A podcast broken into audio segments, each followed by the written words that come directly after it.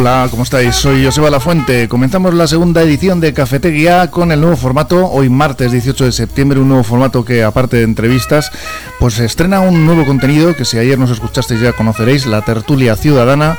El programa va a seguir discurriendo como hasta ahora, de lunes a viernes, desde nuestros estudios de Portu Radio.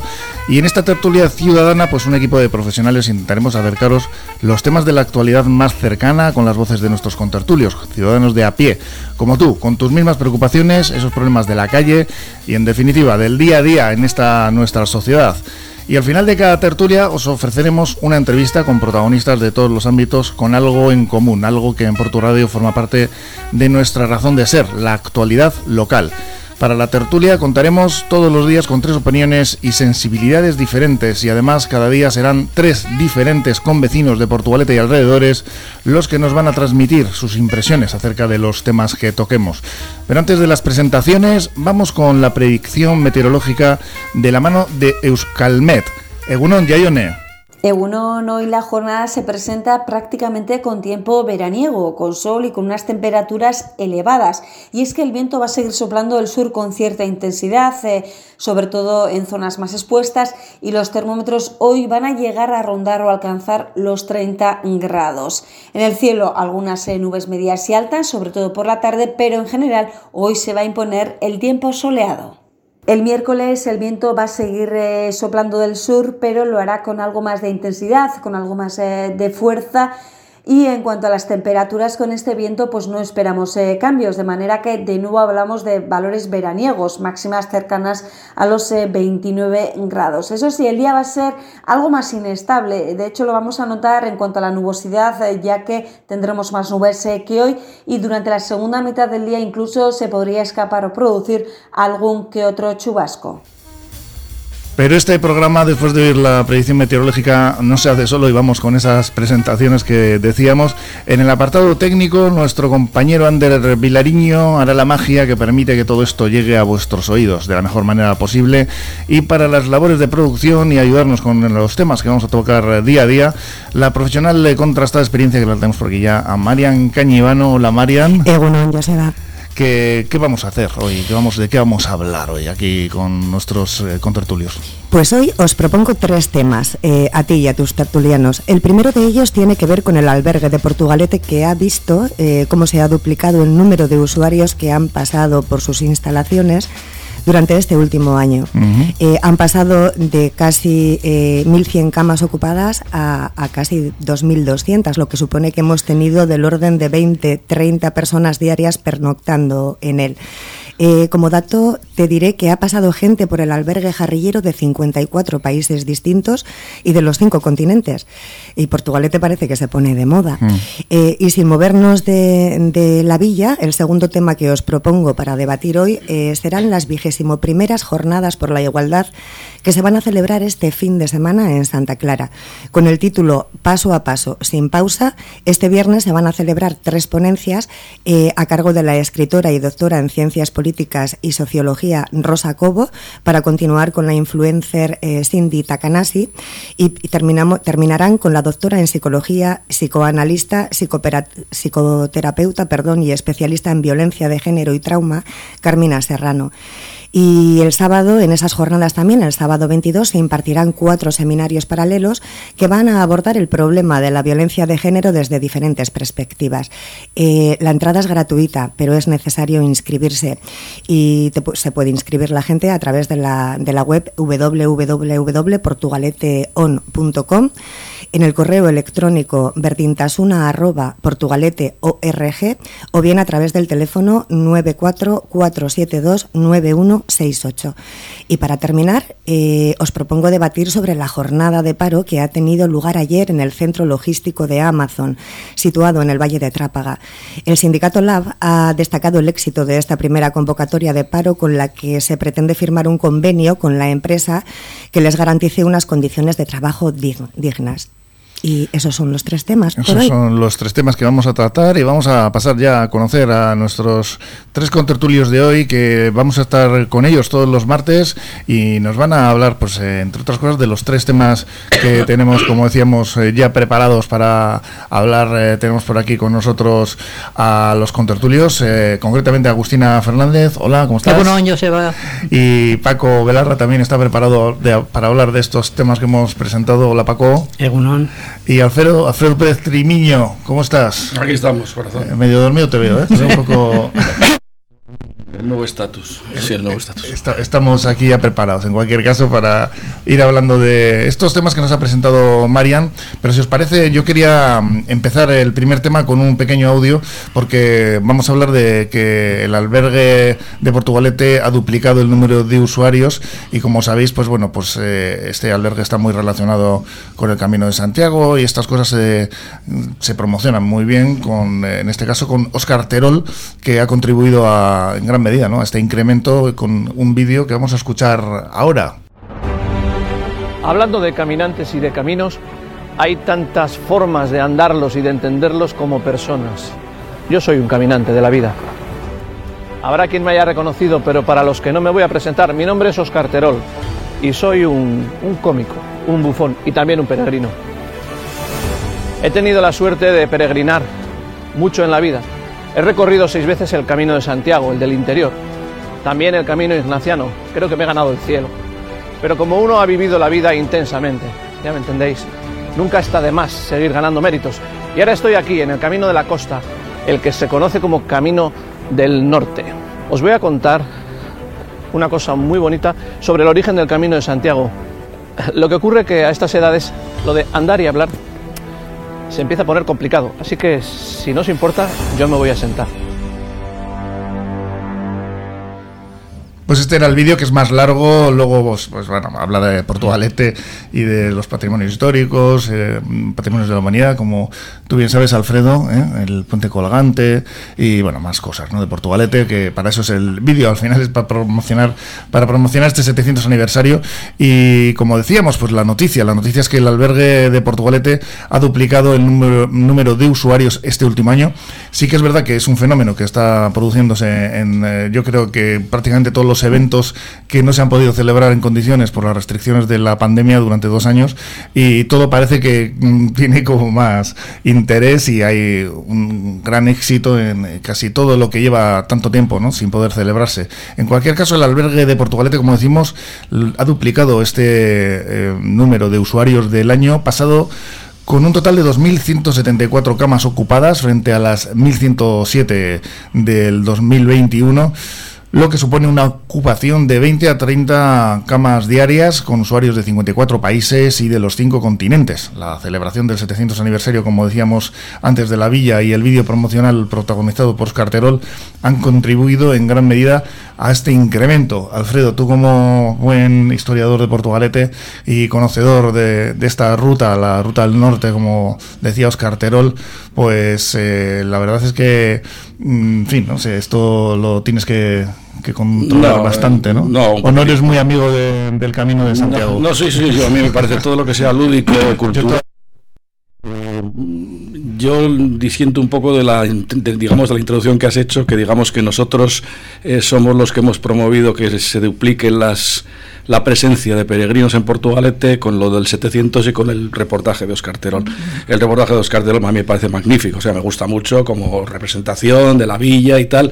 Hombre, me parece un poco surrealista que se pongan en las pantallas de Porto cuando no tiene, no tiene sonido, o sea, las pantallas que tenemos en Portugalete, vemos a Oscar Terol andando, pero no sabemos lo que dice, e incluso yo creo que contravienen las normas de circulación. Porque se creo que haber subtitulado, ¿no? No, sí, subtitulado e incluso, no sé, hacer otra, otra manera, no lo sé, no lo sé porque yo no soy, no estoy en el gabinete de cultura que no me pagan por, por dar ideas ni nada. Esto yo soy un ciudadano de a pie.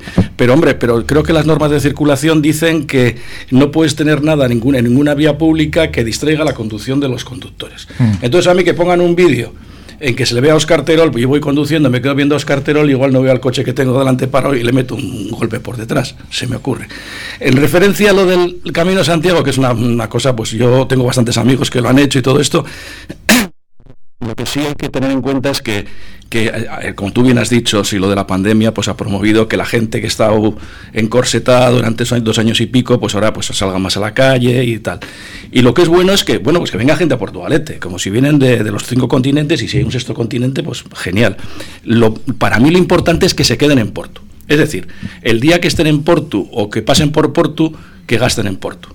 Lo que significa que el comercio local de Portugalete pues vería un poco más saneado sus, sus, arcas, que hoy en día la verdad que el comercio en Porto está, los pobrecillos... Eh, bueno, de capa pues, caída. De capa caída, por decirlo de alguna manera. Por aquí Javier Aramburuzabala, gerente de la Asociación de Sí, sí, yo con Javier muy amigo mío y hablamos muchas veces de estos temas. Por ejemplo, yo en el, referente a lo que has hecho tú del 700 aniversarios, he hecho a faltar muchas cosas, ¿no? Muchas cosas he hecho a faltar. Pero una de las que me ha llamado la atención sobremanera es que, a ver, si el ayuntamiento tiene un presupuesto, digamos, de 600.000 euros, que es lo que se publicó, que se iban a gastar o se han gastado, eh, yo no sé cómo no han diversificado algunas partidas en fomentar el comercio de Porto. Me lo explico.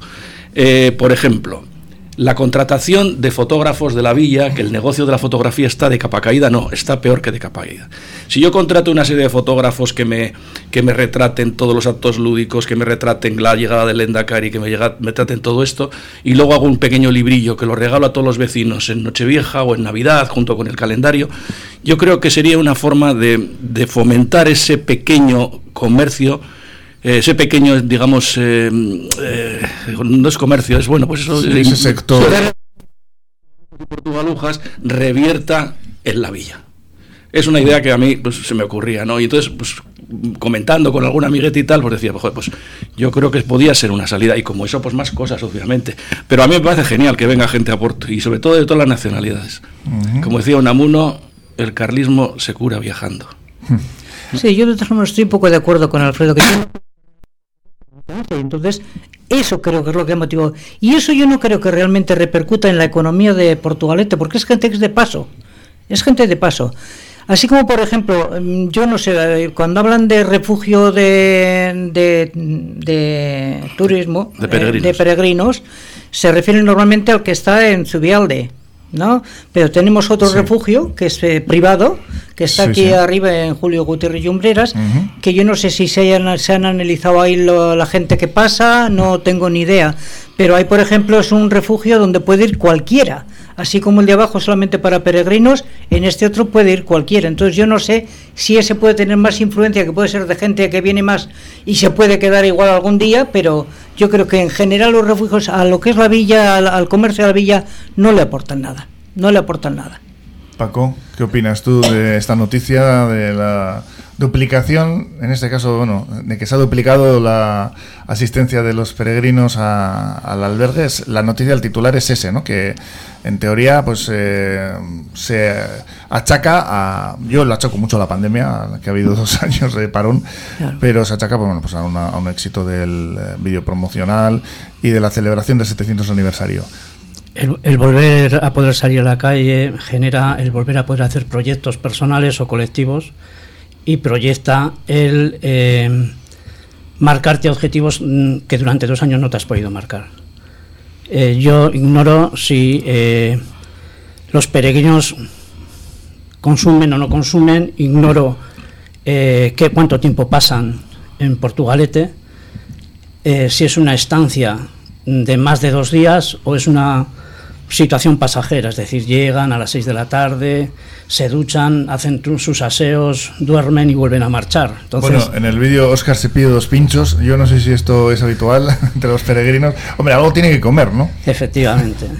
Entonces, eh, no creo que es tan importante eh, el día que pasan aquí como eh, haber dado presencia a Portugalete en muchos países del mundo. Entonces tú inviertes en dos contenidos. Uno, en dar a conocer la existencia de tu pueblo y las particularidades de tu pueblo y otra, eh, el económico. El económico. Son dos, dos particularidades diferentes. No sé cuál de las dos es la que mejor funciona.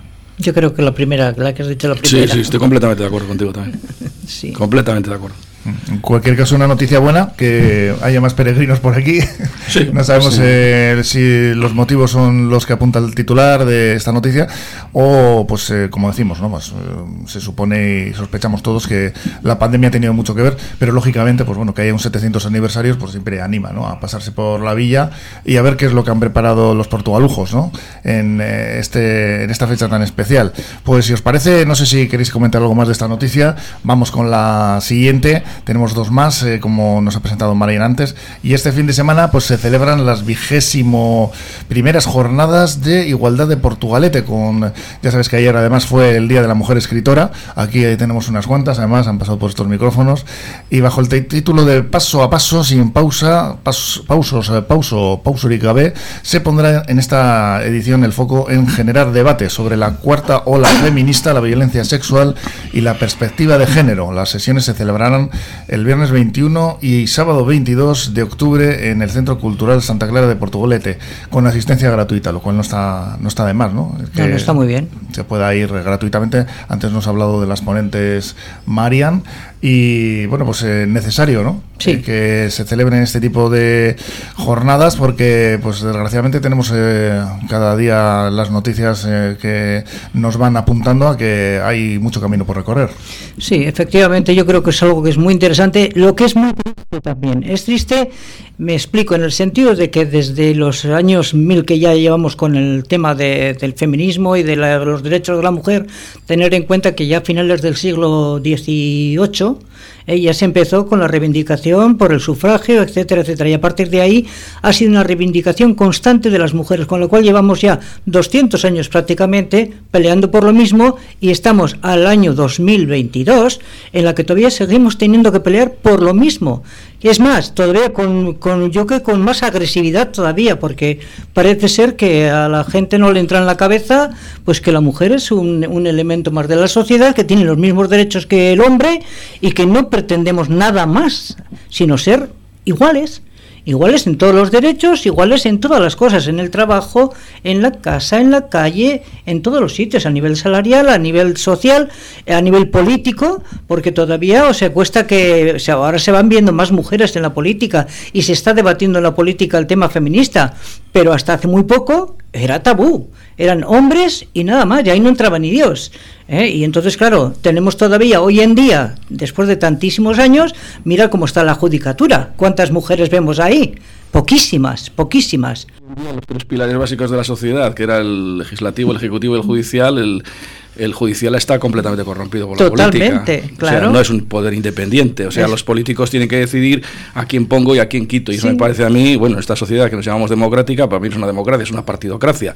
Aquí los que mandan son los partidos políticos. Es que es una aberración. Es una aberración total, es una aberración total. Y aparte, eh, no existen ni listas abiertas ni nada que tú puedas votar al que a ti te dé la gana. Yo puedo votar a uno del, por decir se me ocurre, ¿eh? que nunca más esto. Uno del PNV, otro de Bildu, otro de, del que sea, pero no, hoy en día nada. Y lo que dices tú de la mujer, estoy completamente de acuerdo contigo. A las chavalas, sobre todo jóvenes, hay que darles herramientas para que sepan eh, detectar en el primer momento que algunos comportamientos de sus compañeros eh, no son del todo, lo, digamos, no legítimos, por supuesto que no, no son todo lo, no, sanos. no son lógicos, no, son, lógicos, simplemente. ni lógicos ni sanos. Es que aquí una chavala tenga que ser con miedo por la noche y no, bueno, ella con miedo y los padres ni te cuento. porque vas así, lo entre pinzas, o sea. Yo tengo una de 21 años y hace poco tuve que ir a Santurce a buscarla, que por cierto que hubo una, una avalancha en fiesta de Santurce y no lo he visto en ningún medio de comunicación la avalancha. Y me consta que hubo la avalancha no solo porque me la ha contado mi hija, sino porque dos, dos compañeras mías las hijas, también sufrieron la avalancha en fiestas de Santurce. Entonces, a lo que te... ¿A qué te refieres con lo de avalancha? Una avalancha, pues una avalancha que estaban en un concierto, empezaron a empujar por una esquina, se tuvieron que refugiar en las chosnas, la gente de las chosnas se portó de 10 por no decir de 15, las, las evacuaron saltando la barra de las chosnas, las metieron por las chosnas, las sacaron por el parque por detrás y no hubo muertos porque porque, porque Dios no quiso. Simplemente gente empujando, ¿te refieres? Sí, sí, sí, gente empujando, gente empujando, hicieron un tapón, las chavalas algunas agobiaron, otras cayeron al suelo, otras fueron pisoteadas y te lo cuento de primera mano porque no solo mi hija estaba allí, que tuve que ir a buscarlas, no sé, a las 3 o a las 4 de la mañana, 3, 3 y pico de la mañana creo que recordar, sino que lo comenté en el trabajo y casualidad, dos compañeras mías, las hijas, les había pasado lo mismo. En fiestas de Santurchi. En fiestas de Santurchi, sí, sí, en fiestas de Santurchi y no ha salido ningún, nada. Eh, nada, nada, joder, hace unos meses. Y no ha salido en ningún medio de comunicación. O sea, que es una cosa que a mí también me extraña un poco cómo se quieren tapar las cosas. Y lo que dices tú, estoy completamente de acuerdo contigo. O sea, me parece que las chavalas, sobre todo las chavalas jóvenes, tienen que incidir en que los ciertos comportamientos, o sea, de que el, el novio o la pareja o el amigo o lo que quiera ser de ella, ella de él, eh, le controle el móvil o le controle más que de lo que puedan controlar propiamente los padres en casa, pues por, por algo obvio, por, por, por tema generacional, me parece que tiene que estar, pues, viene bien con la cabeza bien estructurada para detectar desde el minuto cero de que eso no es así. Sí, sí, Estoy completamente de acuerdo contigo. Mm, Paco, el eh, tema de la igualdad, ¿no? Porque es lo que se va a tratar en estas jornadas de Portugalete, como decimos este fin de semana, que te, te trae algún algún comentario Sí, eh, a ver, el, el, tema de la igualdad desde mi punto de vista, ¿eh? no, yo no, eh, para mí es un problema social, es, es en el que la mujer tiene eh, una cuota superior de trabajo que hacer porque ella misma lo reclama y lo demanda, pero es un problema de todos, no es un problema exclusivamente de la mujer. En el, el comportamiento que nosotros y ellas tengamos ante mm. los problemas que en este momento, si son problemas sociales, son a compartir, eh, aunque ellas lleven el, el peso por mmm, la disciplina organizativa que tienen que tener la mujer para defender sus posiciones. Pero por lo demás, eh, yo ellas, no, no, estoy de acuerdo contigo. No, yo ellas yo tienen que decidir. No, yo, mira, te voy a decir una cosa. Yo tengo mi madre tiene 84 años. José Luis la conoce porque José Luis y yo hemos sido vecinos. Mi madre, para mí, es un referente. Mi madre vino joven, es de un pueblo pequeño de Burgos, vino joven a Portugalete eh, se puso a trabajar, conoció a mi padre, se casaron y mi, madre y mi padre, en este caso mi padre, que también José Luis la ha conocido, eh, ha participado en las labores de casa toda la vida. O sea, yo, mi padre pues igual era una rara avis, ¿no? Pero eh, lo mismo te compraba, que te cocinaba, que barría, que hacía las camas, que digamos que son trabajos dedicados digamos, entre de manera ancestral a la mujer y, y, mi padre participaba en todo lo de la que es la casa. La mujer no tiene por qué ser la, la el tema de la casa. Eh, perdón. Eh, el, el, tema de la. El llevarlo ya en, en, exclusiva a la casa. Es, tú cuando te juntas con una chica o con un chico con el que te juntes, tiene que ser algo compartido no es que ella reclame que tengo que planchar o que tengo que... La que más trabaja en mi casa es mi mujer. Eso yo te lo digo más claro que el agua. Sí, yo, Pero, yo no me estaba refiriendo a las labores. No, no, yo es que me, me, a todos, labores en general. O sea, no, lo que pasa es que la mujer, aparte de trabajar fuera de casa, trabaja luego en casa, sí es cierto que luego trabaja, trabaja en, casa, en, casa, y lo que es, eh, se tiene que llegar a entender que eso sí tiene que ser paritario. Eh, porque no vale simplemente bien, yo voy a trabajar porque tengo derecho a poder expresarme y a poder vivir mi vida como yo quiero, ¿no? Pero aparte de eso, cuando llego a mi casa, tengo que tener esa carga de casa compartida con mi pareja. Está con claro. mi pareja y con mis hijos, que también por supuesto, es cuestión de por supuesto, educar hijos. Por supuesto. ¿eh? Sí, señor, es es cuestión, todo. no es cuestión de educar cuestión. hijos, sino que los hijos Entonces, asuman ¿qué ocurre? también. Que hasta ahora, pues hasta ahora, bueno, gracias a Dios, hasta hace unos cuantos años, eh, el hombre tenía el privilegio de que iba a trabajar, iba a tomar sus potes, volvía a casa, la cena puesta, sí, sí. gracias a Dios eso ha cambiado bastante porque tenemos hoy en día la juventud, no tiene nada que ver con ese esquema que era lo que teníamos, lo que había antes. Entonces, hoy en día cooperan más, sí, pero aun con todo, la mujer es la que lleva en la cabeza todo, porque tú vas a, eh, estás trabajando, llegas a casa y tú, son raros los hombres que dicen, uy, hace falta traer arroz, alubias, lentejas, ta, ta, ta, ta, ta, la cesta de la compra. No, la mujer es la que abre la nevera o abre el arma y dice, necesito esto, esto, esto y esto. Sí, sí, completamente de acuerdo. Es así. Es así, ¿verdad? Es verdad. Entonces, es cuestión educacional. Nos sí. han educado pues para estar al tanto de todo. Y luego, como aparte de que nos han educado para estar en casa y hacer todas las labores de casa y todas las cosas que puede haber en cuanto a educación de hijos y demás, también hemos hecho el paso adelante de subir a, a decir, yo soy yo, tengo mis derechos y yo quiero expresármelos y voy a trabajar fuera y voy a estudiar y voy a hacer eh, la universidad o voy a hacer lo que me parezca a coser o a, a lo que sea. Entonces, ante ese doble trabajo, el hombre todavía no está a la altura que debe de estar para equiparar. Pero bueno, yo creo que se va consiguiendo. Creo que se va consiguiendo. Yo te voy a hacer una cosa, y, y te lo digo, yo tengo un hijo de 25, bueno, va a ser 25 ahora en diciembre, y una chavala de 21. Y en mi ámbito, de, de, de, digamos de social eh, y la verdad que me estoy llevando unas sorpresas un poco bastante desagradables porque las generaciones que vienen ahora eh, digamos que les hemos educado entre algodones ¿eh? Sí, pero con todo hoy en día No, las chavalas, no, no. las chavalas ya piden luego otras más cosas. Sí, sí, ¿eh? sí, las chavalas piden más cosas, pero Sí. la participación en casa es casi nula. Sí, bueno, yo no, no, ahí no estoy muy de acuerdo Yo, contigo. pues sondea, y lo sondea. veo, lo veo entre la gente, gente joven que está casada o, o que viven juntos con hijos y, y creo que es muy... Antes tú no veías a un hombre en un supermercado con un carrito, no lo Yo veías. he visto toda la vida. a- ver, yo he visto toda la vida hombre supermercado en carrito. Yo tengo 60 Contaos, palos. 60 contaos. palos. Yo, he ido- tengo, yo tengo 77. eh, y he ido al, ¿Eh? al supermercado y he visto en mi Aita, que tenía que se murió con 84 hace 5, iba Tu Aita era una excepción de la regla. Digo. Por lo que me estás diciendo era una excepción Sí, de la sí, mi regla. padre era un sí, Entonces, sí. en la, la generalidad no era así. No, Ni no, veías no. a un hombre con el coche de niños por la calle, no lo veías. Lo has visto de unos años para aquí. Y hoy en día la gente joven la ves que van a los recaudos, los llevan a la escuela, a la Icastola, los recogen, los llevan a actividades, a todo. Está el hombre y la mujer. Y en ese sentido yo creo que se ha avanzado bastante, en ese sentido. Hay otros que no. Y lógicamente las cosas de Palacio van despacio. Y dicen, si no, mira cómo estamos después de más de 200 años de empezar las reivindicaciones de las mujeres. Mm, Desgraciadamente, ¿no? Sí. Paco, ¿tú haces las compras? Sí, Mira, aquí, muchas veces. aquí tienes una excepción. Yo también, yo también. Yo, yo, yo poco, pero porque no me queda más remedio. A, y a mí me han acusado de llevar el, el carrito al niño, ¿eh? de- diciendo tú no vales para nada. No, a mí también ¿Cómo, llevas eso? Como diciendo, esto no te corresponde. Que yo le miraba al que me lo estaba diciendo así como diciendo, será una broma, ¿no? que todavía No. pasa esas cosas. No, yo quiero decir que eh, la compañera tiene razón. Eh, que sí, Agustina, yo- sí. Agustina tiene razón porque Sí. yo voy a la compra, pero principalmente eh, es la mujer la que Te dice, me cómprame dice esto, ¿no? Esto, esto, esto y, ¿Y esto. cómo me has traído esto? Te dice Eso luego, es. no te echa la bronca, ¿no? Y la mayor parte de las veces voy con ella. eh, la mayor parte de las veces. Eso no quiere decir que no vaya solo, pero que la mayor parte de las veces es con ella y ella es la que genera eh, que se compra, que no se compra y está más al tanto de todo. Sí, además que un agravante. Cuando van los hombres solos a comprar, nunca miran el precio.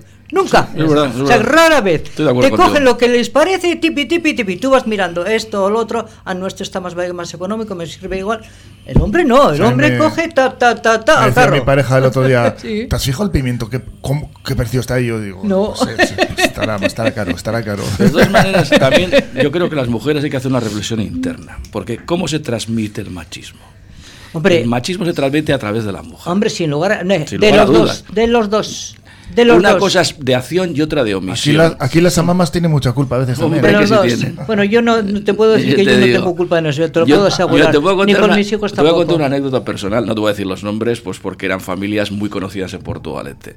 Mi suegro era de, había nacido en el Muelle Churruca, era un, un- un señor de fortuna, venido a un poco a menos, y mi suegra, que era un cielo de persona, era la hija de un reconocido restaurante de la villa. Vamos a dejarlo ahí.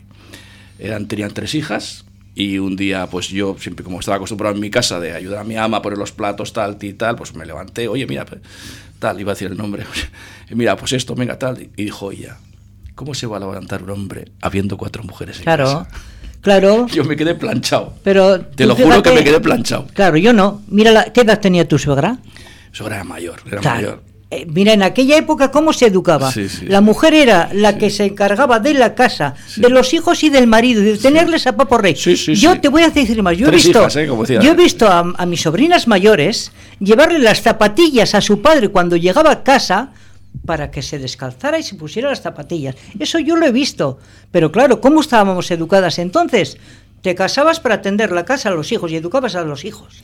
Y eras, De- de entonces hecho, lo educabas en eso. Había un vídeo franquista que, que no me acuerdo ahora exactamente a qué respondía, si era la falange, etcétera, que enseñaba con femenina. unos vídeos, la sección femenina, A la sección que femenina. por ahí está en internet, ahora se pueden ver estas cosas, ¿no? Sí. Que son aterradoras, ¿no? Hombre. Pero ahí está ese vídeo en el que, eh, llévele usted una copita a su marido que viene Sí, cansado, sí, ¿no? sí, sí, Y, y las zapatillas y tal, y todo Y esto. Pues es que había como un decálogo, un había como un decálogo Sí, sí, sí. de las labores que tenía que hacer la mujer. Y tú habrás vivido en Portugalete el centro de promoción de la mujer. No, yo no, porque yo no soy de Portugalete, Ah. yo soy de Bilbao. Yo en Portugalete llevo viviendo 21, 22 años. Y el, pasaporte lo tiene sellado y todo esto, porque cada año miramos los pasaportes de la gente.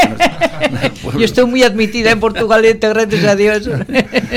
bueno, pues yo creo que podríamos seguir hablando de, este tema porque es un tema de, desgraciada actualidad en cuanto a esa desigualdad existente. Bueno, el titular lo recordamos que era que este fin de semana se celebran esas vigésimo primeras jornadas de igualdad de Portugalete, pero vamos a hacer una pequeña pausa y vamos ya con el último tema porque se nos va terminando el tiempo. Y ya sabéis que estáis en Portu Radio en el 105.7 de FM, aquí eh, en, la radio habitual, en la frecuencia modulada, y nos tenéis también en internet, eh, en porturadio.org. En Grupo AV Sistemas aumentamos nuestra presencia en la margen izquierda gracias a Antenas Rodríguez, nuevo integrante del grupo muy consolidado en la zona. Servicios de electricidad para comunidades de vecinos, domótica, circuitos cerrados de televisión. Solo trabajamos con las mejores marcas. Más de 40 años en Vizcaya protegiendo lo que más quieres y con la confianza de más de 3.000 clientes. Confía tú también en Grupo AV Sistemas. Aramburzabala Consulting en Portugalete. Experiencia demostrada en asesorar a pequeñas y medianas empresas. Si eres autónomo, son especialistas en tu negocio y conocen las diferentes formas de ayudas y beneficios fiscales en momentos tan difíciles como estos. Aramburzabala Consulting en la Plaza del Cristo número 1 para seguir avanzando juntos. Seguimos con la tertulia en Cafetería aquí en Portu Radio. Hemos tratado dos temas. El último, como decíamos antes, pues bueno, eh, trata el tema de la desigualdad, esas jornadas que vamos a tener en Portugalete este fin de semana, las vigésimo primeras jornadas de igualdad. Y ahora, pues nos queda otro tema. Hemos tratado también eh, anteriormente de esa, esa, ese éxito, ¿no? De que Portugalete, su albergue, ha duplicado el número de usuarios, pero nos queda el último tema que, bueno, pues eh, ya estamos viviendo otra nueva era con la llegada de las grandes corporaciones a estas, estos lares. Concretamente estamos hablando de Amazon, que es un, es un grande, es un holding, es una empresa que tiene pues eh, ya pues sus ramificaciones eh, han llegado hasta aquí, está por todo el mundo pero bueno, pues estos problemas que generan este tipo de empresas eh, que ha hecho que LAF convoque este pasado lunes el primer paro ayer en el centro de logístico de Amazon de Trapagarán. El sindicato mayoritario reclamó renegociar el primer convenio que contemplaría las subidas salariales vinculadas al IPC, limitar el trabajo en sábados y domingos y el derecho a subrogación de repartidores. No sé cómo veis este asunto, porque bueno, ahora están en plena lucha y están eh, hoy era ya el primer día de bueno pues de paro, de, huelga y que nos eh, retrotrae a otros eh, tiempos en los que en Trápaga pues había otras empresas como como la general, ¿no? Y aquellas huelgas masivas. Eran otros tiempos, ¿verdad? Esto ya prácticamente ni se oye hablar de ello, ni... Es que no, tenía, no tenía nada que ver. Entonces era, si salía a la huelga, pero también hay que tener en cuenta una cosa. Entonces no había tanto sindicato, era más unificado. Entonces cuando había un problema en una empresa, eran todas las demás las que salían a apoyarla. Y entonces contra aquello, vamos, era, era una, una marejada de gente impresionante. Hoy en día ya cada uno va a su parcela y es mucho más difícil. Y a mí lo que me choca es en esta empresa en concreto, que está multinacional, que realmente aquí es eh, de cuatro días, porque lleva cuatro días aquí, y que ya empiecen con ese problema quiere decir que desde un principio o no se han hecho bien las cosas eh, a nivel de, de empresa, porque para que recién inaugurada prácticamente la empresa empiece ya la gente con huelgas por, eh, por salarios y por convenios, me parece absurdo. ¿eh? O sea, me parece que eso, o hay un abuso de, que se les permite además, un abuso permitido, porque no se ve. Yo creo que cuando se contrata a una gente tiene que ser en las condiciones que marca la ley como Dios manda, pero no lo sé. Pero eso es, la, eso es el papel. Sí, claro, claro. el papel. A ver, eh, yo lo que, lo que creo yo, a ver, primero tengo que decir que el desconocimiento sobre los medios de producción y el medio laborales que tienen en Amazon de Trapagrán, para mí son sí, desconocidos, para mí también. Tierra ¿eh? ignota. Para mí también. Solo me produce un poco chirrío de las tres que he visto, me parece lógico que no quieran trabajar los sábados y tal. Bueno, son ellos, son los trabajadores, son los que tienen su problemática y tal. A mí lo que no me gusta es lo de la subrogación. Y me explico, como tú bien has dicho, por el tema del trabajo. Si yo subrogo un trabajo, se lo voy a dar a una empresa que, digamos, por solo hacer la intermediación, un fulano se va a comer un montón de dinero. y el trabajador que va a hacer eso va a ganar mucho menos de lo que voy a ganar yo. Entonces yo ahí, si es como yo lo veo, si es como yo lo veo, insisto, yo me lo pensaría muy mucho, porque eh, lo que están demostrando en este punto en concreto sería que yo quiero que otro haga esto, pero según las condiciones. Y lo digo desde primera mano porque yo he trabajado pues he trabajado en bastantes industrias eh, y luego entré en la función pública, ¿no? Pero bueno, eh, me acuerdo perfectamente que trabajé varios años en Aceprosa, cuatro en concreto, que la gente de Aceprosa pues vivíamos bastante bien, por no decir muy bien, muy bien, se vivía en la época que estuve yo hace 34 años, y las contratas, que eran los que estaban subrogados, pues vivían muy mal. Y el sueldo mío era muy bueno y el de la contrata era muy malo. Y todos estábamos debajo del mismo paraguas. Entonces, eh, yo creo que las condiciones laborales tienen que ser dignas, pero tienen que ser dignas para todos. Para todos. Para todos. Entonces, yo ahí, para mí, es tierra desconocida. Si un comité de empresa o un sindicato promueve unas movilizaciones porque hay una demanda por parte de los trabajadores para tener una mejora, para mí es más absoluto de los respetos. Así de claro, porque mejor que ellos nadie no, conoce, lo conoce nadie. para mí, claro, para mí, yo lo de Amazon, yo creo que todos hoy en día en Amazon das un botón en internet y al día siguiente tienes el paquete en casa.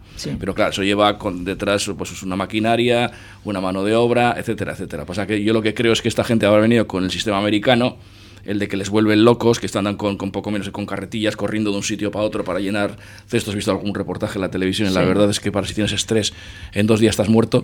De todas formas es, triste, gracias que venga todo ese tipo de empresas porque el comercio pequeño... Sí, el comercio pequeño sí, va a morir. Pero de todas maneras, mira, yo te voy a hacer una reflexión. El otro día fui a buscar a mi hija a Santurce, que está haciendo, sacándose el C2 de inglés, y me llamó muchísimo la atención que lo que vi en Santurce comparado con lo que veo en Portugal de todos los días es como dos mundos diferentes. En Santurce vi gente joven, gente con niños, no vi lonjas cerradas, eh, vi mucha gente en la calle, mucha actividad. Era un viernes a la tarde. ¿Pero en qué zona? ¿En la zona de abajo? En la zona de... A ver, mi hija, eh, mi hija está en la Academia La Chicharra. Que Santurce es muy grande, ¿eh? Sí, sí, no, no, pero yo te digo en el centro, pero aquí en el centro portugalete tenemos la mitad de las lonjas cerradas. No, pero también allí, ¿eh? Mira, yo ayer, ayer pasé, ayer antes de ayer, que fui por allí, y dos tiendas en concreto de, ropa de, mujer, dos tiendas que eran muy buenas.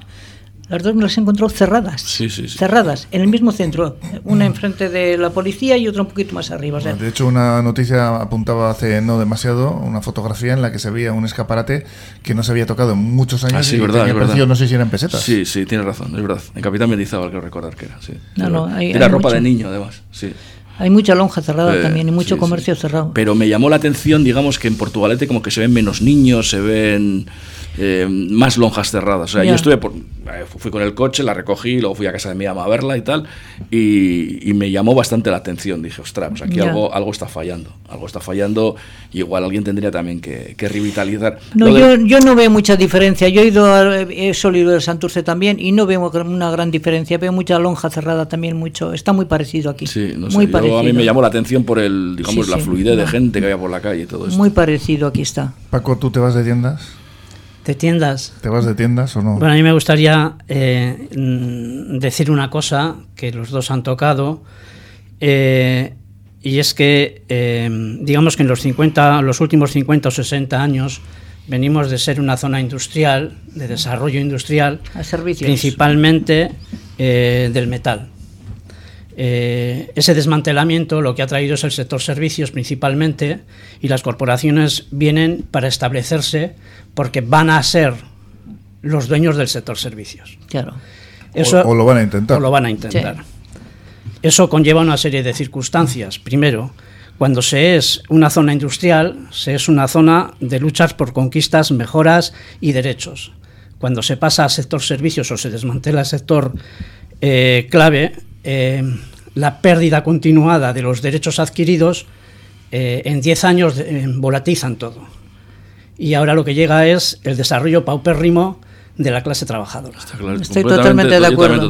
Totalmente de acuerdo. Eh, la velocidad a la que se, eh, han llegado las corporaciones y la velocidad en que ya se ha creado organización para enfrentarte a las corporaciones demuestra que la historia vivida esos 50 o 60 años no ha muerto. Porque eh, yo mm, recuerdo, porque lo estuvimos trabajando, cuando Margaret Thatcher en Liverpool la desmantela, desmantela aquello, tardaron casi 25 años los sindicatos en estructurarse y en volver a, plantear pelea. En, este caso aquí, apenas en 12 años, eh, ya comienza a dar, ya comienza a dar eh, la unidad de acción del movimiento sindical es muy difícil, pasando de un proceso industrial a un proceso de servicios, porque en el sector servicios el número mayor que puedes eh, tener por, por, tiendas, por empresas, por pequeñas de reparto, etcétera, etcétera, puede ser de 12, 15 personas. Está todo atomizado. Mientras que cuando procedías de, un, de cualquier sector que tiene eh, una masa numérica social potente, puede organizar y puede hacer una defensa de sus derechos. Sí. Entonces, eh, yo espero que consigan algunas victorias en, en poco tiempo, pero eh, no confío que el sector servicios sea la salvación de, de la zona. No, el sector servicios es, eh, para mí es además el mayor fracaso que han hecho los políticos en este país referente a Euskadi. Bueno, un icono en ese sentido, en, esta apuesta, es el Guggenheim, que celebraba ayer 25 años. Sí, sí, celebraba 25 años, pero que sí, que es un referente que nos ha, puesto, nos ha puesto en el mundo, que viene gente de cincuenta y tantos países, de todos los continentes, pero el Guggenheim da dinero a quién?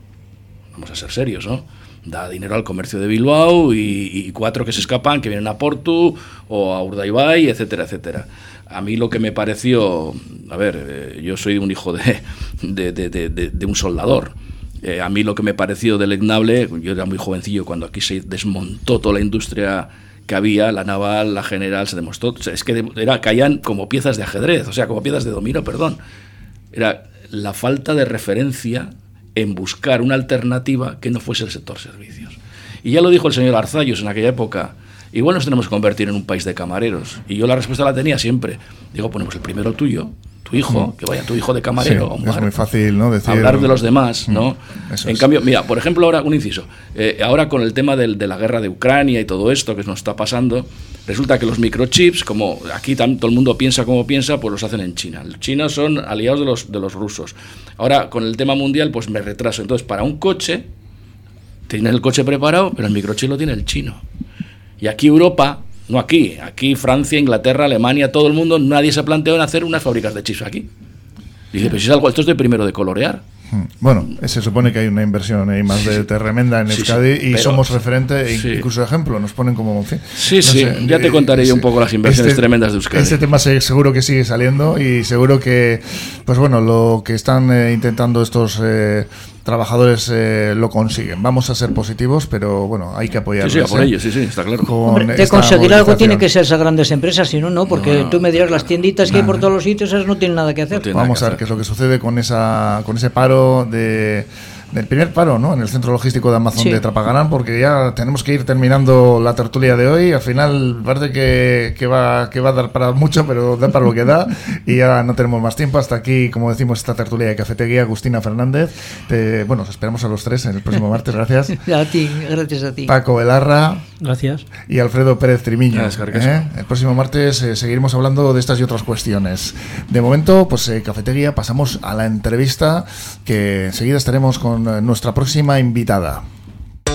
En Arreglos de Ropa Naim dan solución de forma artesanal a todos tus arreglos. También realizan transformaciones de todo tipo de prendas y son especialistas en cuero. Arreglos de Ropa Naim, en calle Nafarro a 14. Presupuesto sin compromiso. Te atienden en persona o también por teléfono y WhatsApp. 644 064 189 644 064 189 Arreglos de Ropa Naim. Arreglos para toda la vida. Solicita ya la nueva tarjeta de comercio de Portugalete. Obtendrás importantes descuentos en tus compras y participarás en diversos sorteos y promociones. Infórmate en los establecimientos asociados de la Asociación Profesional y Comercial y Presume de Villa y de Comercio Asociado